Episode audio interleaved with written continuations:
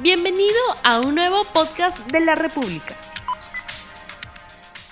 Muy buenos días amigos de la República, sean bienvenidos a LR Más Economía, el programa económico del diario La República, hoy martes 30 de noviembre del año 2021. Vamos con el programa, hoy vamos a conocer cómo están los negocios cómo está el desarrollo de la inversión de cara a las fiestas de fin de año y en momentos también donde hay crispación política entre el Congreso y el Ejecutivo. Sobre ello vamos a presentar en el programa a nuestro invitado, a Carlos Durán, a quien justamente ya tenemos en la línea. Muy buenos días, señor Carlos Durán.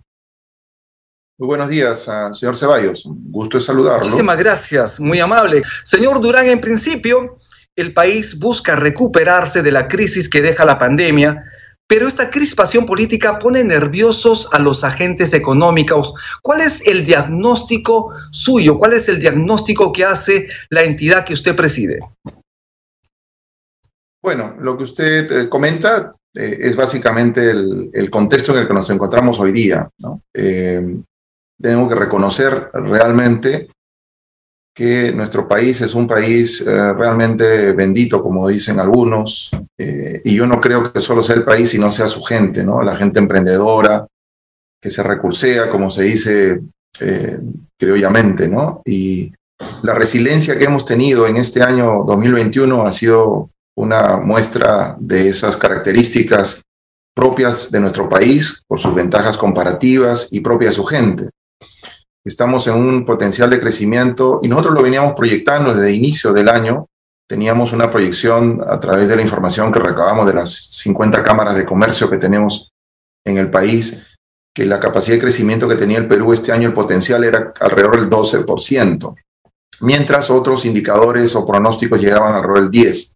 Pues bueno, nuestro pronóstico hoy día es que vamos a pasar la barrera del 13% de crecimiento y quizá lleguemos al 14%. Eso va a significar el, Perú ha tenido la resiliencia y su gente emprendedora ha tenido la capacidad y resiliencia para poder recuperar los niveles del PBI previos a la pandemia. Al 2000, estaríamos casi al mismo nivel de 2019.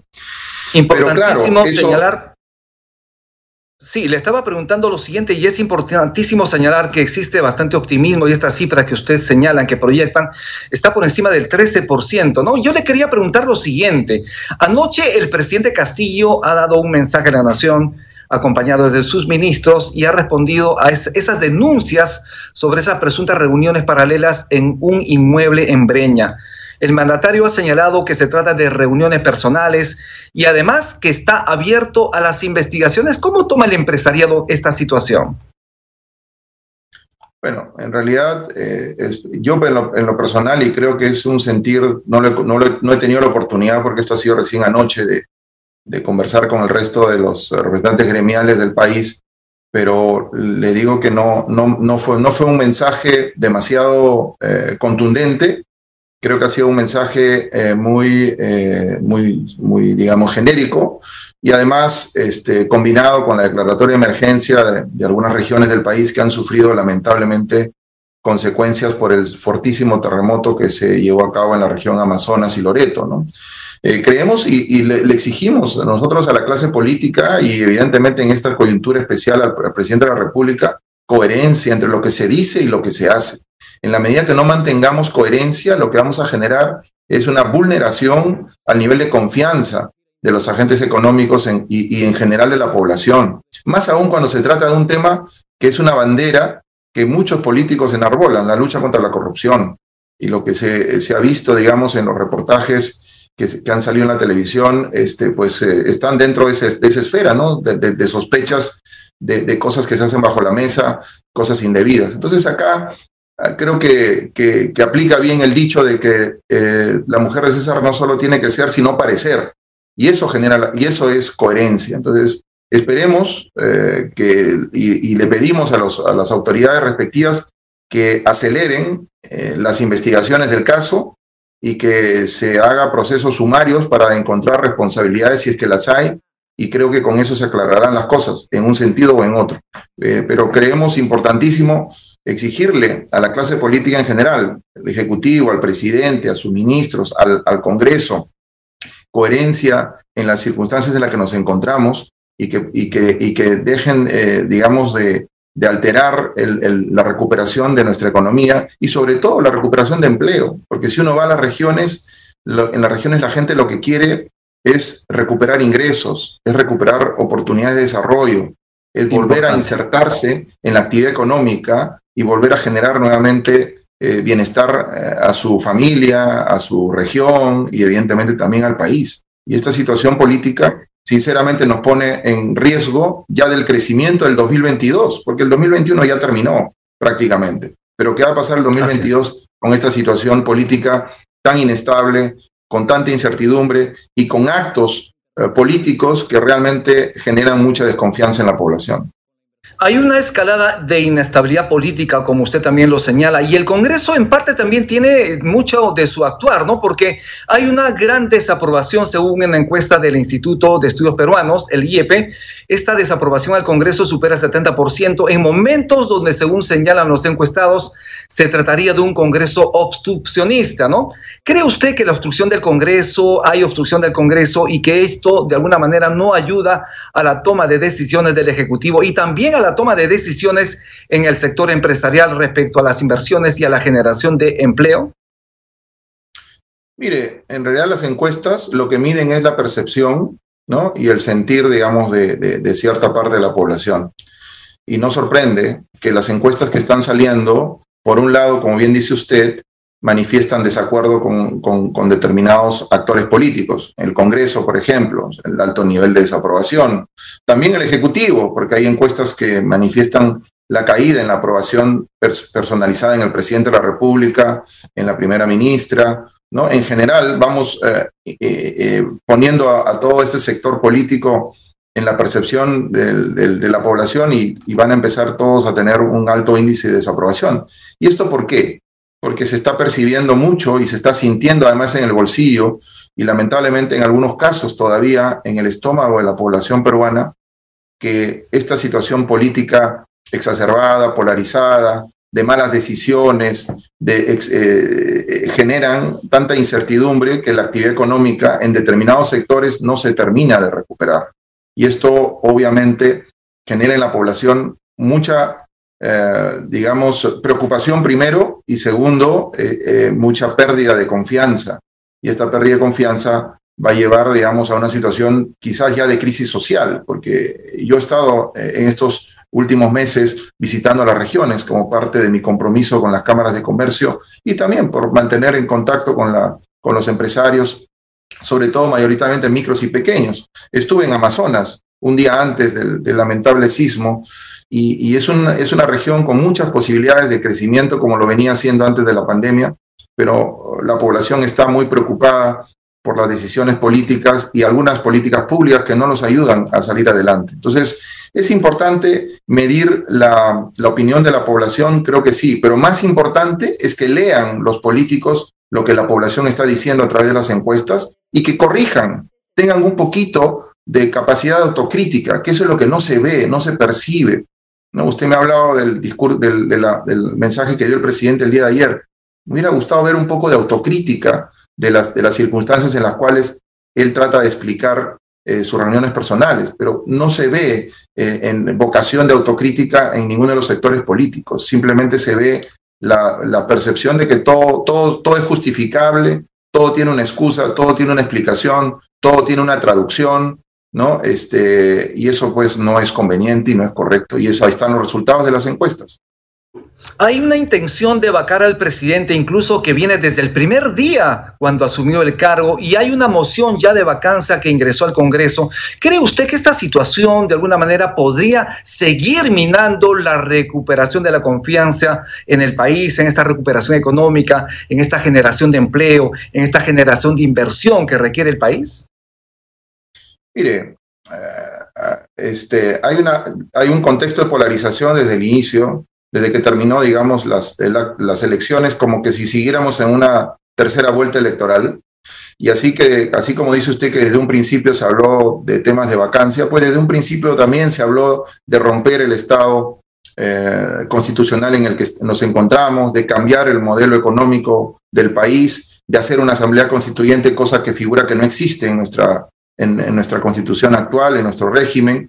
Entonces son dos, dos problemas, dos, dos, dos, caras de una, misma, de una misma moneda o de, un mismo problema. ¿no? Todas esas decisiones políticas este, afectan a la, a la precaria eh, reactivación económica que hemos venido teniendo desde un inicio y que, como digo, felizmente la resiliencia de nuestro país ha permitido este, que estemos hoy día, el 2021, terminando con tasa de crecimiento por encima del 13%. Pero esto no puede ser sostenible en la medida que se siga con esa polarización. Y también es, es cierto reconocer que, pues a veces los actos que desarrollan, se desarrollan en el Ejecutivo generan eh, o alimentan y retroalimentan a estas eh, posturas eh, extremas de, de, vacancia. Y de la misma manera, en las decisiones y, las, y, los, ah, y los mensajes, las declaraciones que se dan sobre temas vinculados a, a cambiar la constitución y llevar una asamblea constituyente también tienen efectos negativos. ¿no? Yo, yo, yo respeto las facultades que tienen constitucionales que tiene el Congreso, que tienen los congresistas, de, eh, de hacer un equilibrio de poderes, de fiscalizar, de interpelar, de pretender censurar cuando corresponden a los um, a ministros y también probablemente de hacer sus pedidos de vacancia como, como están establecidos. Lo que, lo que sí debería haber es por el del otro lado, es un esfuerzo por compensar esas eh, iniciativas con buenas acciones, con buenas decisiones, con trabajo efectivo y eficiente para seguir reactivando la economía del país, recuperando empleo, recuperando los ciclos de aprendizaje de los alumnos que van a tener dos años no precarios, sino desastrosos en términos de aprendizaje educativo, este, y seguir preocupados por la pandemia, porque ya estamos hablando de una tercera ola en otros países y acá nos puede tocar el recrudecimiento de la situación de la crisis sanitaria pudiera estar comenzando a crecer. Entonces, esos son los temas de agenda y ahí tienen que estar enfocadas las decisiones y las políticas públicas que se tomen tanto en el legislativo como en el ejecutivo. Pero realmente lo que vemos en muchos casos son decisiones equivocadas que exacerban los ánimos y retroalimentan con, en muchos casos le diré con razón, porque hay que ser objetivo, ¿no? Hay que ser objetivo. Este, no hay que dispararse a los pies. O sea, yo creo que hay que tener una visión un poco más coherente con las circunstancias que estamos viviendo y además mucho más coherente con las expectativas que tienen casi 10 millones de peruanos que se han visto afectados por la caída de sus ingresos, por la pérdida de empleo, por la precarización de su, de su, de su calidad de vida y que están esperando que las circunstancias cambien eh, rápidamente. Usted habló de expectativas. ¿Y cuáles son las expectativas empresariales de la encuesta que cada mes realiza la Cámara de Comercio de Lima? No sé si ya tienen ustedes el resultado de la que han realizado en noviembre. No, no, no tengo a la mano todavía los resultados finales, pero lo que venía era un, estancamiento, digamos, en cuanto a las expectativas optimistas, a pesar que estamos entrando comercialmente hablando a una estacionalidad importante del año que es el fin de año, ¿no? Las fiestas navideñas, que por lo general tienen un pico en la demanda interna, tanto por el lado de inversión como por el lado de consumo.